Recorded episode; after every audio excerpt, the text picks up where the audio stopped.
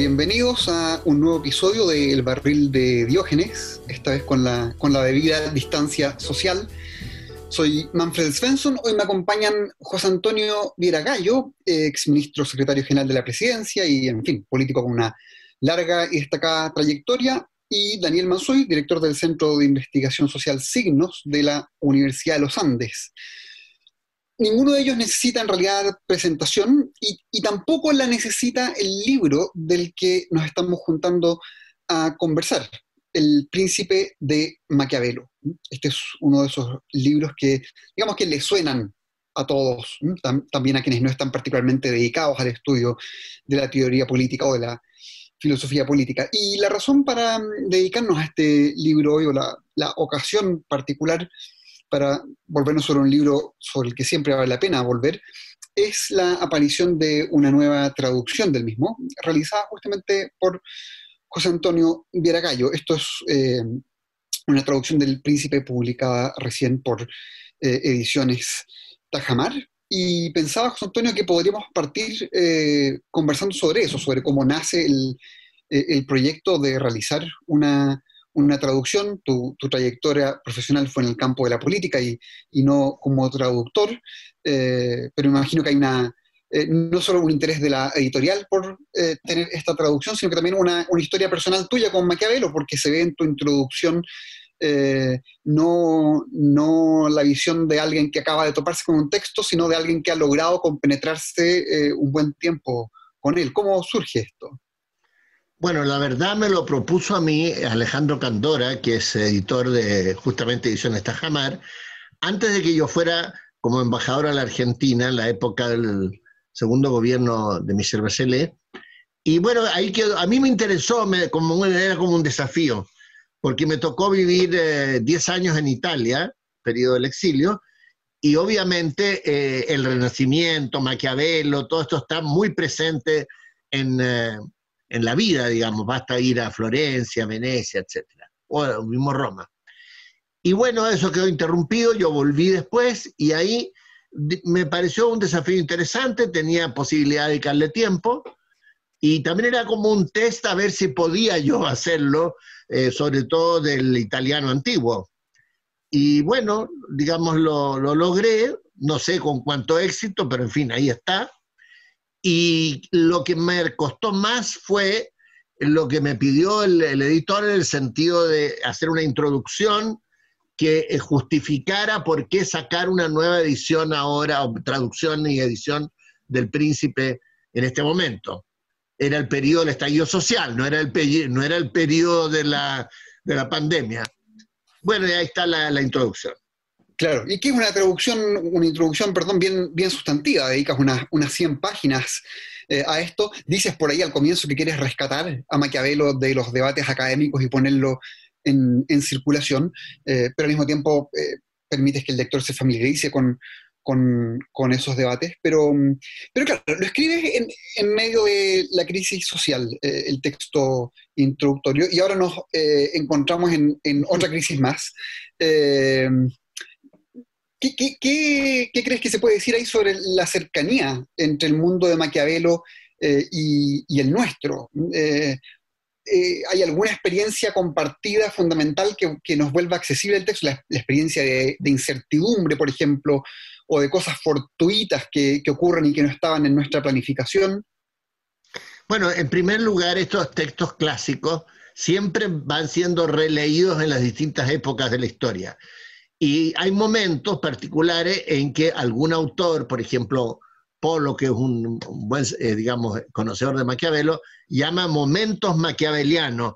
Y esto se produce porque él escribió justamente en el Renacimiento, cuando Italia estaba muy en crisis política y social respecto a la emergencia de las nuevas monarquías europeas, tanto en Francia, bueno, en Inglaterra, en España, etc y esos además influían en, la suerte de Italia. Y yo creo que hoy día nosotros, cuando terminó el muro, contrariamente a lo que algunos pensaban, que iba a venir un periodo de mucha calma, por, digamos, porque se acababa la confrontación este-oeste, nos ha tocado vivir una turbulencia muy grande que tiene que ver con fenómenos religiosos, políticos, sociales, económicos, como la crisis del 2008, y últimamente, digamos, eh, esta pandemia. Entonces yo creo que hay un cierto, eh, para, no paralelo, pero hay una cierta evocación que uno puede hacer que leyendo un autor de hace 500 años, sin embargo, uno puede reflexionar sobre los hechos de hoy. Y un punto es justamente lo fortuito de la, de la vida, digamos, el hecho que uno está en una dirección y de repente le cambian completamente la partitura, lo que él llamaba en parte la fortuna, la suerte, el azar, que tiene que, o puede provenir de la naturaleza, o puede provenir de la economía, o puede provenir del calentamiento global, o puede provenir, digamos, de los hechos políticos no controlados, y que son un desafío nuevo. Y Chile hemos tenido últimamente el estallido de octubre pasado y ahora la pandemia. O sea, hemos tenido dos hechos completamente fuera de programa, digamos, que desafían al mundo político y a la vida en general. Yo, recuerdo haber releído este texto el año pasado, el primer semestre para un curso, y notar, por supuesto, eh, la, vigencia del mismo, pero al mismo tiempo recuerdo lo ajena que me resultaba ahí la reflexión de Maquiavelo sobre la fortuna. Y claro, si lo me pongo a releerlo hoy, por el contrario, es el concepto al que uno se, se volcaría, ¿no? Les propongo que hagamos un, recorrido más o menos rápido por, por, el libro para que así más auditores puedan captar el tipo de personaje, el tipo de libro del, que estamos hablando. Eh, Daniel, esto parte con, una distinción entre principados y, repúblicas y termina con un, clamor por la liberación de Italia, podríamos decir. ¿Mm? ¿Hay, algún hilo conductor que permita seguir la obra o, hay algo que uno pueda identificar como los momentos estelares del príncipe? Bueno, los lectores de Maquiavelo, que ya suman muchos en tantos años, ¿no? Eh, se, han, se, han, dedicado mucho a esta pregunta, ¿no? ¿Cuál sería el plan del príncipe? Porque Maquiavelo parte del príncipe que pertenece a un género típico medieval, que es el, que el espejo de príncipes, ¿no? Y parte el texto con unas distinciones casi escolásticas, pero que después es un plan que se va difuminando mucho, por decirlo de manera muy benevolente, conforme avanza el texto.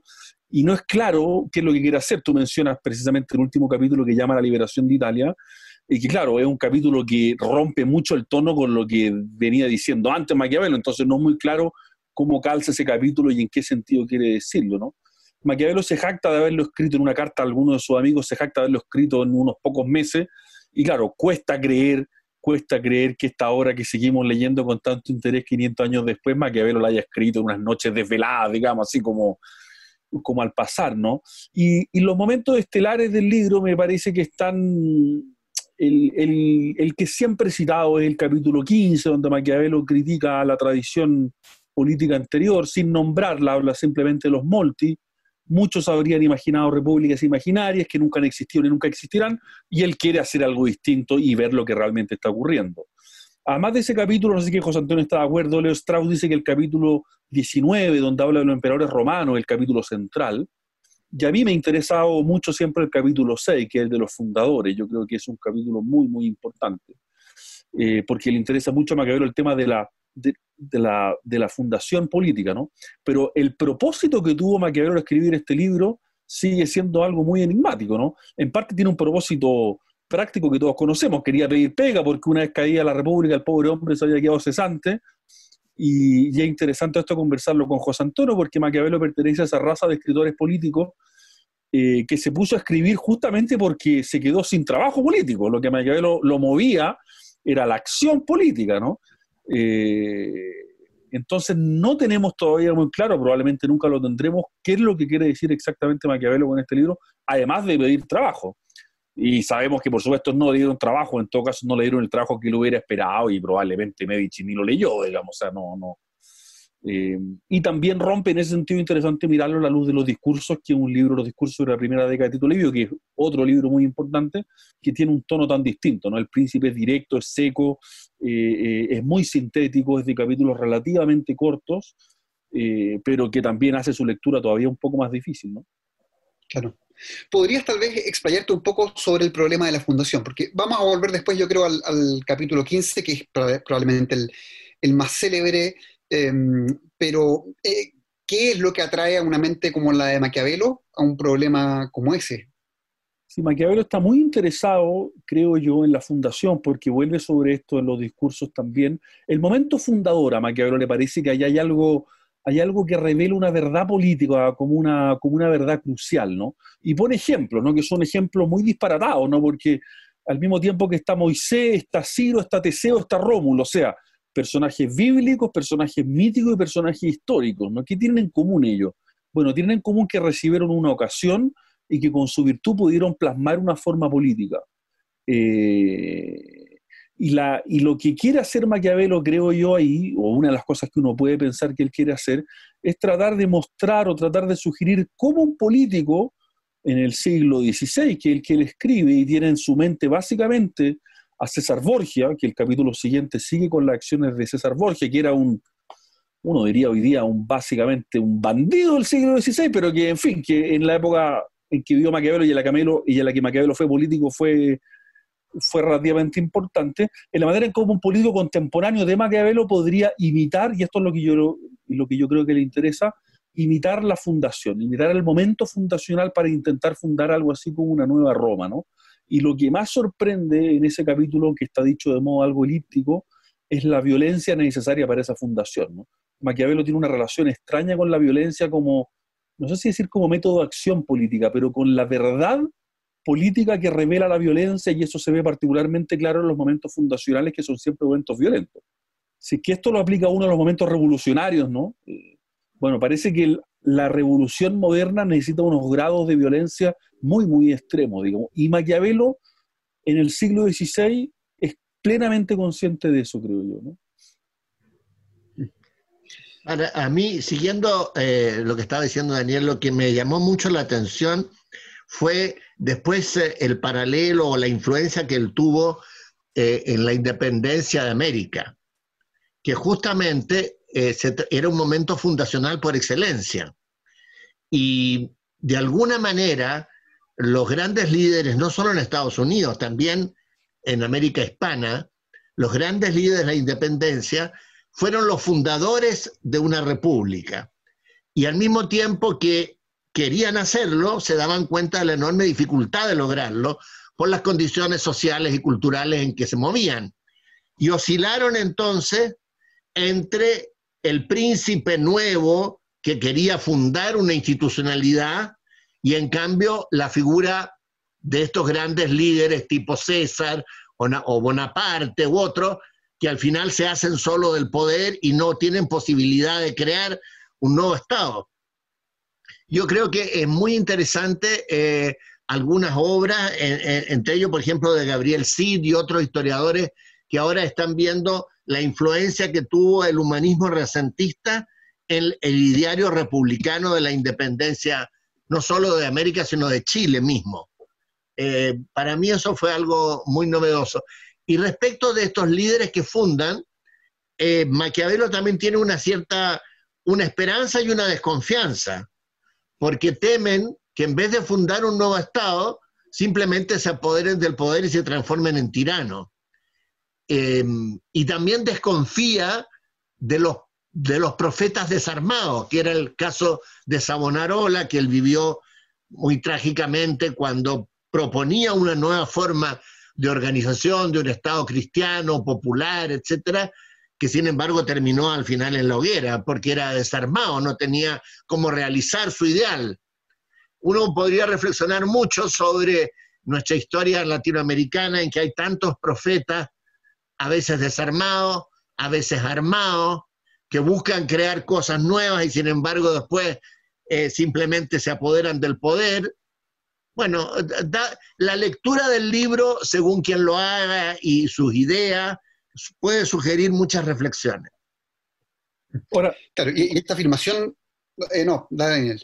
Sino que eso es interesante, quizás lo podemos conversar después, pero es interesante cuando Strauss lee esa crítica a los profetas desarmados, Strauss dice dos cosas, ¿no? Que, en fin, la lectura straussiana de Maquiavelo es extraordinariamente singular, ya hay que tomársela con cuidado, sin duda, ¿no? Pero, pero es muy interesante, muy sugerente, creo yo.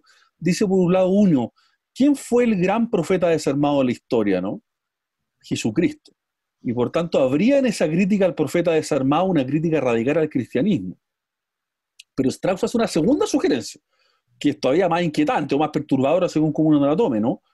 Que cuando Maquiavelo habla de la fundación, también está hablando de sí mismo. O sea, Maquiavelo es también un fundador.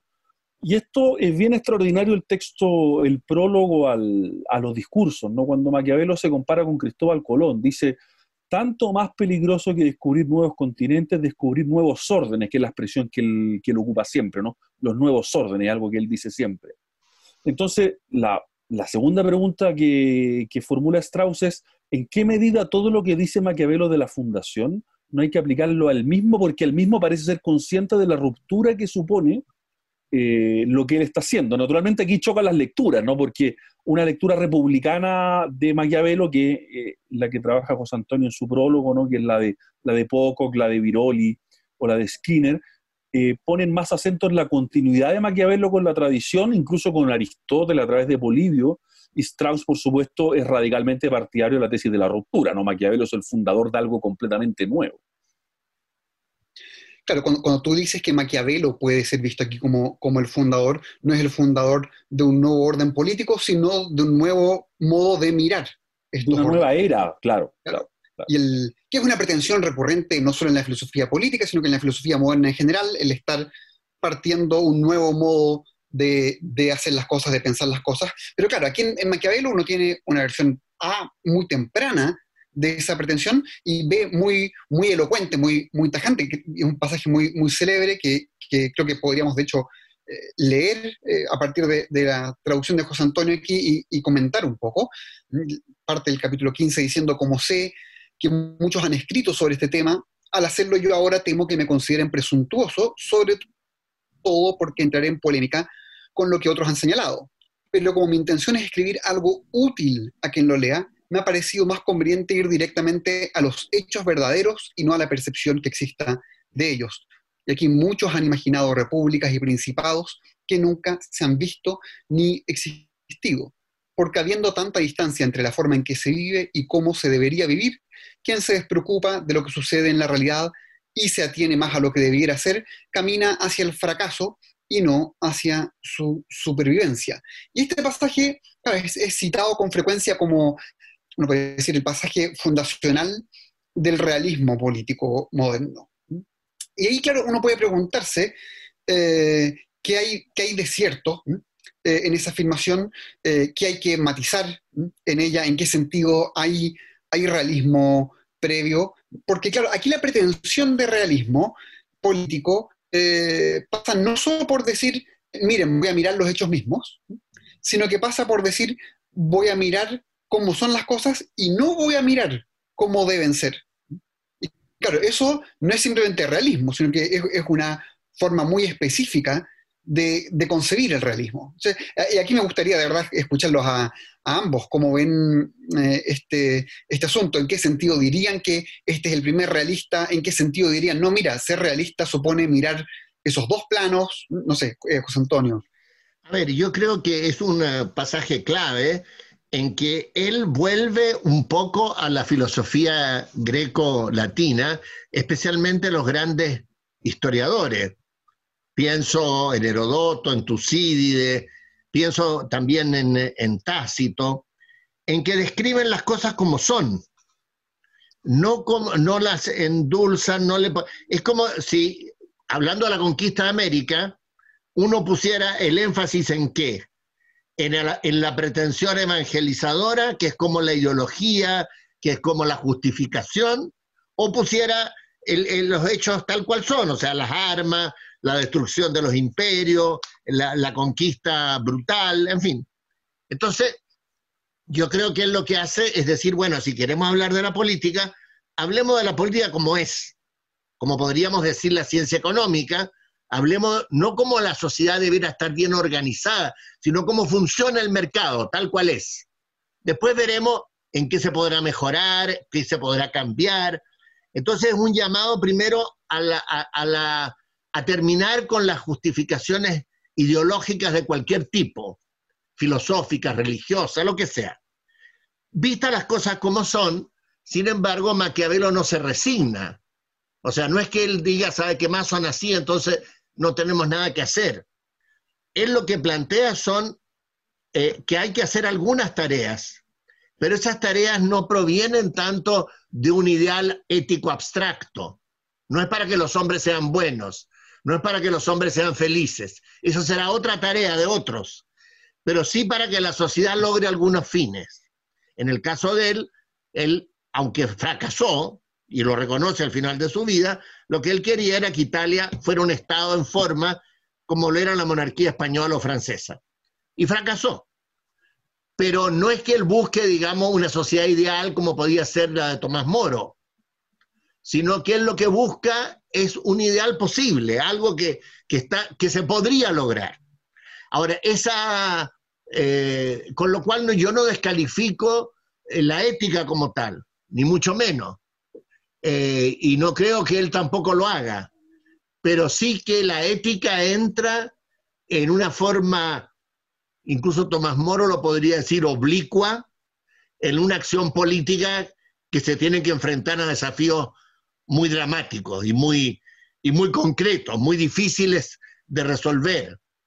Por ejemplo, pongamos el caso de Obama, una cosa, para no poner Trump, ¿mato a Bin Laden o no? Porque alguien podría decir, ¿por qué usted no lo llevó a la Corte Penal Internacional y lo acusó como correspondía de crímenes de lesa humanidad? No, simplemente le disparó y lo mató.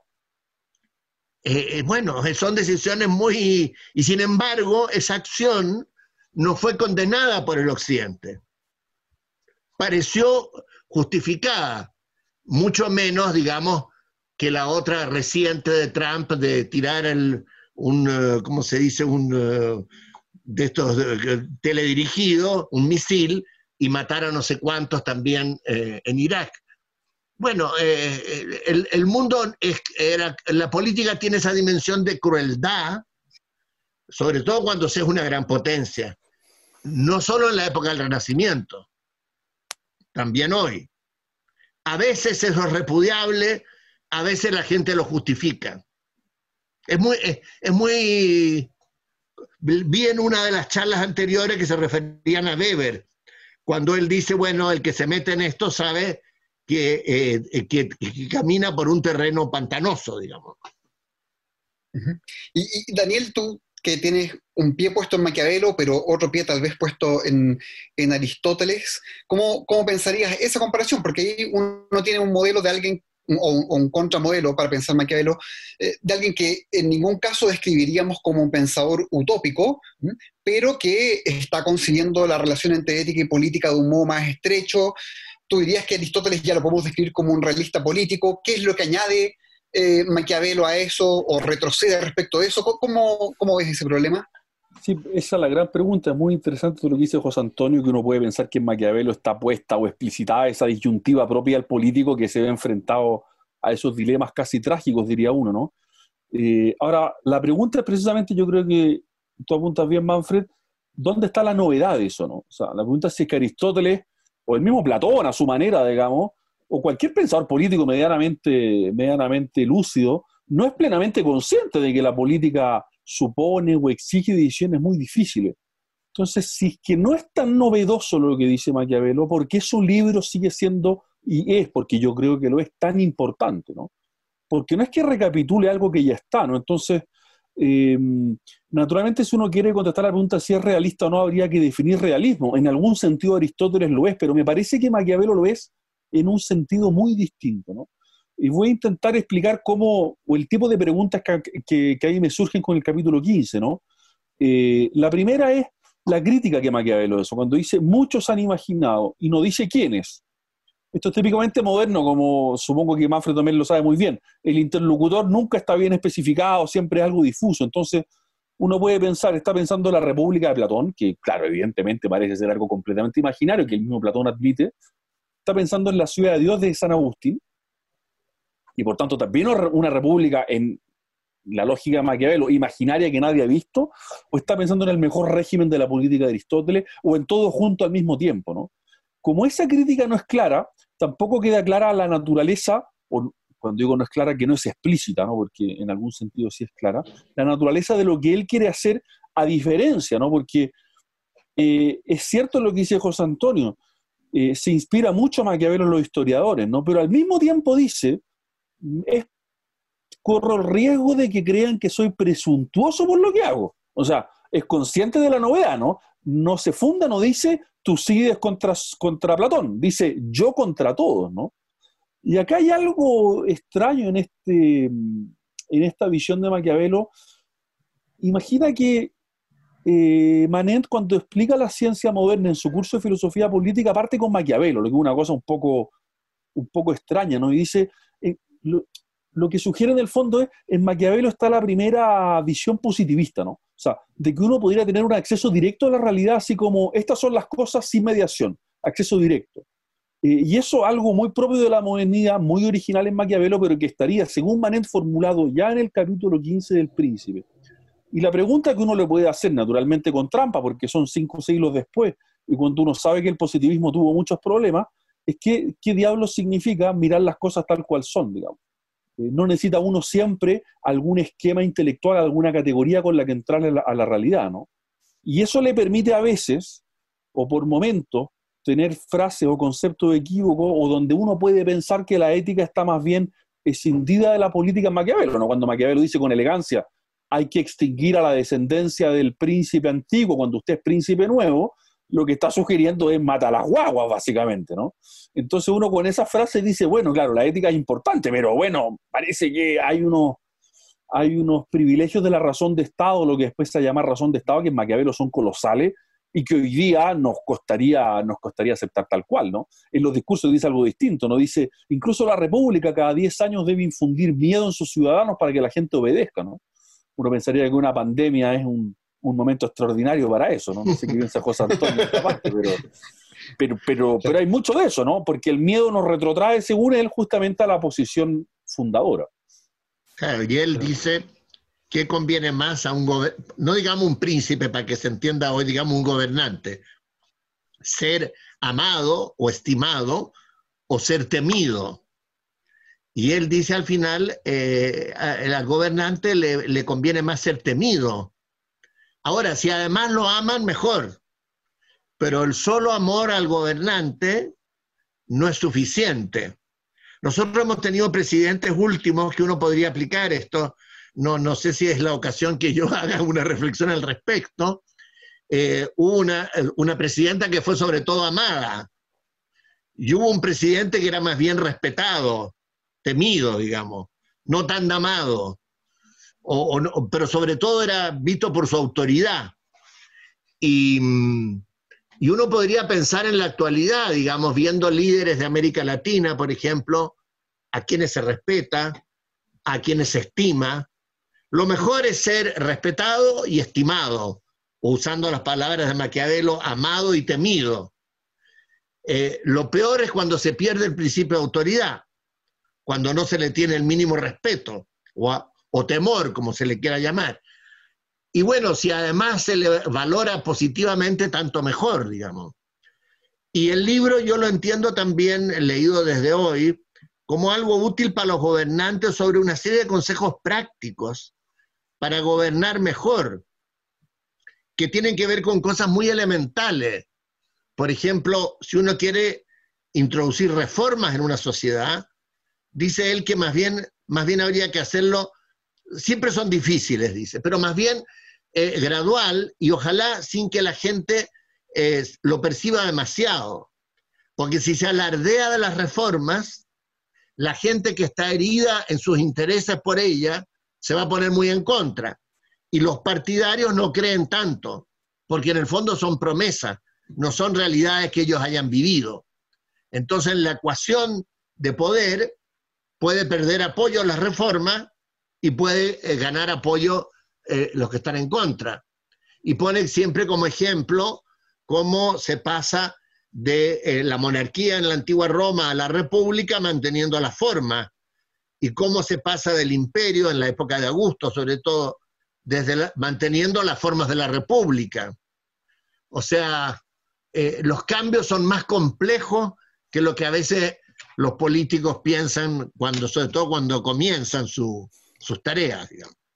Claro, la obra está llena de este tipo de consejos prácticos que uno puede decir, eh, incluso tienen cierta vigencia al margen de la filosofía política de Maquiavelo, al margen de cuán convencido uno esté de ella, observaciones respecto de los males que son incurables si no se conocen a tiempo y que solamente pocos pueden detectar eh, con anticipación. Está, lleno de cosas de, ese tenor muy, muy valiosas. Ahora, José Antonio hacía referencia antes a, los fines propios de, la comunidad, y el más recurrente cuando uno lee eh, El Príncipe es este llamado a conservar el Estado. Pero la, frase tal vez es algo ambigua, porque eh, puede conservarse uno mismo en la cabeza del Estado, siguiendo ese precepto, eh, o bien puede leerse como, eh, como un llamado a salvar la República, digamos. Y, eh, y naturalmente, digamos, una, una lectura más estereotípica de, de Maquiavelo, dándole consejos a un, a un, tirano, seguirá la primera lectura de esa frase, y una lectura más, más republicana seguirá esta segunda tú dices que, quieres superar el, estereotipo de lo maquiavélico en, el, prólogo. Eh, pero claro, hay, muchas de estas ambigüedades eh, que alimentan el estereotipo, podría uno decir. Que hay por eso... que dice que hay que saber actuar contra la religión, contra la humanidad. Eh, ¿Tú cómo te explicas este tipo de, de, tensión? ¿Es por la ambigüedad del lenguaje en que se mueve Maquiavelo, la necesidad imperiosa que se encuentra él por razones de seguridad, de a veces no decir lo que piensa, eh, etcétera. ¿Qué, es? Es, todo un poco, es todo eso. Él vive en un momento de derrota, él está muy deprimido y al mismo tiempo vive eh, riesgos. Él estuvo en la prisión, fue torturado, entonces él tampoco se atreve a explicitar todo lo que piensa, digamos, sino que lo dice en forma sutil.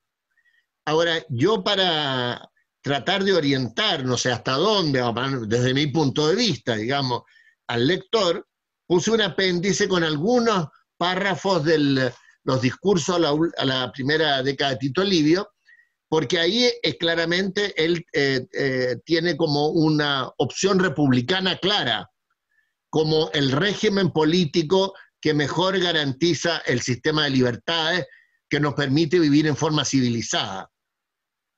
Ese sería como su ideal, que no es un ideal absoluto, sino que es un ideal histórico. Ahora, como él sabe que ese ideal no siempre funciona, porque lo está viviendo en carne propia por las luchas internas de la pésima República Florentina, él se da cuenta que tiene que, en el caso del príncipe, aspirar a que alguien refunde ese ideal republicano y se da cuenta que eso también es una tarea muy, muy compleja y muy conflictiva, porque se tiene que enfrentar no solo a las grandes potencias europeas, se tiene que enfrentar al papado en esa época, que era un estado dentro de, Italia, y tiene después el, reino de España, en, en, Nápoles al sur. Entonces, no es una tarea simple, digamos, lo que él se propone, y se da cuenta de eso. Y, él, entonces el libro refleja todas esas contradicciones. De ahí que yo creo que no se pueda, nadie puede decir, mire, esta es la lectura. El libro es, multi, es, como, digamos, multifacético, eh, eh, es como un caleidoscopio. Cada uno lo va a leer según su propio punto de vista filosófico, el momento histórico, etc. Y por eso su utilidad, porque en un momento en que la política está tan desacreditada, nos muestra la importancia que ella tiene y nos da algunos consejos prácticos a quien quiera leerlo de cómo comportarse para no fracasar, digamos. y, ha ganado, desde luego, eh, mucho espacio la lectura más, republicana de la obra durante las, eh, últimas décadas. Pero sigue habiendo eh, grandes exponentes también de lo que uno podría llamar la lectura tradicional del príncipe pienso ahora en, este gran libro de Leo Strauss, los, pensamientos sobre Maquiavelo, que parte en el primer párrafo diciendo que va a defender la tesis según la cual eh, Maquiavelo es un maestro del mal, digamos. Eh, sí. Pero incluso yo me topé la sorpresa de que algunos líderes políticos latinoamericanos, lo puse en el libro, se han referido al tema. Entonces, don Patricio Elwin, por ejemplo, sería mucho más cercano a Strauss. Considera, o él piensa que Maquiavelo está en eso, solo en esa clave, digamos, del fin justifica los medios, digámoslo así. En cambio, Fernando Enrique Cardoso, y personajes tan distintos a Fernando Enrique Cardoso, el actual presidente de Colombia, que tiene un libro sobre esto, y Alan García.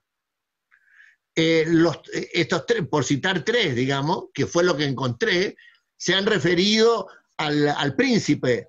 Cardoso escribió una introducción al príncipe, eh, Alan García escribió un libro que se llama El príncipe en el Perú, algo así, pero en el fondo habla solo de él, habla del príncipe muy poco, digamos. Y, el, y, el, presidente de Colombia, junto con los, eh, con, no sé si es con Uribe o con otros, digamos, siempre de esa tendencia, escriben una reflexión sobre la importancia del príncipe en la política colombiana. O sea, es interesante, digamos. Mm, fascinante. Daniel, ¿y tú a la lectura tradicional? Eh, ¿le, ves vigencia hoy? ¿Crees que uno puede decir que ha triunfado algo así como la lectura eh, republicana o hay una versión, digamos, suficientemente sofisticada de, la lectura tradicional eh, que, que, podamos considerar como alternativa razonable cuando estudiamos a Maquiavelo hoy? Sí, antes de eso, solamente un breve comentario que dijo José Antonio, que efectivamente Maquiavelo fracasó, pero también fracasó, esto es curioso, el principal consejero de la política moderna escribe el príncipe en parte para pedirle pega a los Medici, después que cayó la República de Soverini, que era como el gran ayudante, como el gran ministro, ¿no? Y, pero después cuando caen los Medici y vuelve la República, Maquiavelo va y dice, bueno, devuélvame mi trabajo, porque yo siempre he sido republicano. Y, lo que le contestan es, oiga, pero si usted le fue a, le fue a limonear trabajo a los tiranos, digamos, ¿no? Y por tanto, el mismo políticamente no le creyeron y fue un fracaso político en ese sentido, ¿no? Ahora, para responder a la pregunta, eh, me parece que la lectura republicana hoy día es la, es la dominante en sede académica, sin ninguna duda, es donde más publicaciones se generan. Me parece sí que hay dos, hay dos lecturas un poco distintas, que una es la de Strauss y la tradición straussiana sigue viva, no es la principal, pero tampoco es que completamente marginal. La lectura straussiana sigue viva y el libro de, de Strauss sobre Maquiavelo sigue siendo importante y hay cultores de eso como Harvey Mansfield, eh, Philippe Benetton en Francia, digamos, o sea, hay una, hay una tradición. Y hay una tercera tradición que yo encuentro muy interesante, que es más chica todavía, pero que a mí me parece interesante porque es de un filósofo político que sacó consecuencias políticas relevantes para comprender el siglo XX, que es Claude Lefort. Claude Lefort es un francés, es un trotskista, un trotskista medio descarriado, pero trotskista al, fin y al cabo, que escribe un libro monumental sobre Maquiavelo, eh, se llama El trabajo de la obra Maquiavelo, que es un libro realmente impresionante, y donde eh, Lefort, entre otras cosas, a partir de la lectura de Maquiavelo, se produce su desengaño respecto a la realidad soviética. ¿no? Y, esto ocurre por lo siguiente, porque Lefort lee a Maquiavelo desde el conflicto social y dice, la gran idea de Maquiavelo es que hay un conflicto social inherente a todo grupo humano y que nunca puede ser reducido completamente. Y como ese conflicto nunca puede ser reducido completamente, el sueño soviético, el sueño totalitario se funda en una ilusión. Y me parece que es una lectura muy, muy lúcida porque porque rompe, en el fondo es una lectura antiprogresista, la idea de que rompe cualquier idea de que una sociedad podría ser completamente armónica y de que la idea para hacerla armónica generalmente termina en, totalitarismo. Y simplemente concluyo esta, este, esta, breve intervención con una nota un poco curiosa, que es que en los años 30 Stalin levanta a Tomás Moro porque en la utopía habría un proto-marxismo y ponen el índice soviético a Nicolás Maquiavelo, ¿no? Vaya, vaya personalidad la de Stalin, ¿no? Ah, ah, que levanta la utopía de Moro y Maquiavelo, su lectura queda prohibida en los años 30 la Unión Soviética, que es muy sintomático porque los dos escriben en la misma época. Eh, y 400 años después, digamos, Stalin se da el lujo de tirar a Maquiavelo a la basura y decir que él representa en carne a Tomás Moro. ¿no? Extraordinario. quería terminar eh, preguntándoles por algo un poco distinto, que ¿Qué es Maquiavelo como escritor? Porque eh, en su introducción José Antonio eh, habla de, su enfoque descarnado, de su actitud lúcida, irónica, de su astucia para plantear ideas, etc. Y por supuesto, eh, más allá de la novedad que puede haber en sus ideas, también es un libro atractivo de leer este. Y, en fin, si, cada uno de ustedes pudiera decir algo respecto de Maquiavelo como escritor político, tenemos un, magnífico cierre con eso. Bueno, en primer lugar yo me encontré con cosas que no sabía. en la edición yo coloco al, inicio un poema de Maquiavelo que es muy bonito, digamos. A mí me gusta mucho como poema, fuera que además tiene significado para el espíritu con que él escribió el Príncipe. Y después yo me encontré con la enorme dificultad de que él es muy preciso en el lenguaje y muy sintético. Y, además las palabras están usadas a veces con sentido equívoco. Entonces la traducción se, hace extremadamente difícil. Yo trabajaba y tenía a, a, la vista cuatro o cinco otras traducciones. Y a veces cuando no entendía lo que quería decir, miraba esos otros libros y me daba cuenta de la simplificación que habían tenido quienes lo habían hecho. No quiero decir que la, que la mía no sea también llena de defectos, pero no es fácil en, un lenguaje que es muy sintético, muy sugestivo, muy hiriente a veces, muy provocador, eh, traducirlo al español, que suele ser una lengua mucho más ampulosa, que le cuesta más llegar al corazón de las cosas, sino que se dice con más palabras. Bueno, yo no sé si logré lo, que, lo que se pretendía, pero bueno, eh, pienso yo que oh, no cabe duda que él es un gran, un gran escritor también de obras de teatro. Así de hecho, su éxito literario en vida fue por ahí, más bien. Sí, La Mandrágora, ese fue su gran, su, gran éxito, porque El Príncipe se publicó después de su muerte. Eh, pero no hay duda de que es uno de los grandes escritores italianos del Renacimiento. Sí, yo, o sea, simplemente destacar el trabajo de José Antonio, porque efectivamente traducir este libro yo lo, lo he trabajado de forma intermitente, pero hace muchos años, y siempre a veces cuando uno lee autores, no siempre se pregunta, bueno, ¿cómo traduciría yo esto? Y mi, y mi, y mi reflexión es, gracias a Dios que no soy traductor, porque es realmente extraordinariamente difícil, ¿no? O sea, es muy equívoco su uso de la palabra virtud, podríamos haber conversado de eso, por ejemplo, una palabra que lo ocupa de una manera extraordinariamente mañosa, ¿no? Y también, claro, La Mandrágora, que es una comedia picaresca, efectivamente es una extraordinaria comedia también, o sea, está muy bien escrita, muy bien armada, ¿no? Ahora, yo simplemente destacaría que tanto la tradición de Strauss como la de Lefort le ponen mucho acento al Maquiavelo escritor. De hecho, el, libro de Lefort se llama El trabajo de la obra Maquiavelo, porque parece haber el desarrollo en su, en su, en su escritura de un arte de escribir extraordinariamente singular, y que requiere un ejercicio muy difícil y muy fino para poder leerlo bien, ¿no? Y además maneja muchos registros, porque El Príncipe es un libro, los discursos son otros, tiene un diálogo, el arte de la guerra, y la historia florentina es un cuarto registro. Entonces es bien extraordinario lo que logra Maquiavelo en ese sentido, pero sin duda me parece que hay que tomarse muy en serio cómo escribe Maquiavelo para, poder leerlo, ¿no? Por ejemplo, hablábamos del, primer capítulo del Príncipe, ¿no? ¿Por qué Maquiavelo presenta un plan que después va a seguir de una manera muy difusa, por decirlo menos, ¿no? Como dice Strauss, no es porque se equivoque como se equivoca un alumno de primer año, no. Hay un, hay un propósito ahí, que un propósito semi-oculto que los lectores tenemos que intentar, intentar vislumbrar o descifrar, ¿no? Perfecto. Bueno, cerramos así, muy agradecidos, esta conversación sobre el príncipe de Maquiavelo con Daniel Mansur y José Antonio Vieragallo. Les recuerdo que esto es a propósito de una nueva traducción del príncipe hecha por José Antonio, publicada recientemente por editores Tajamar.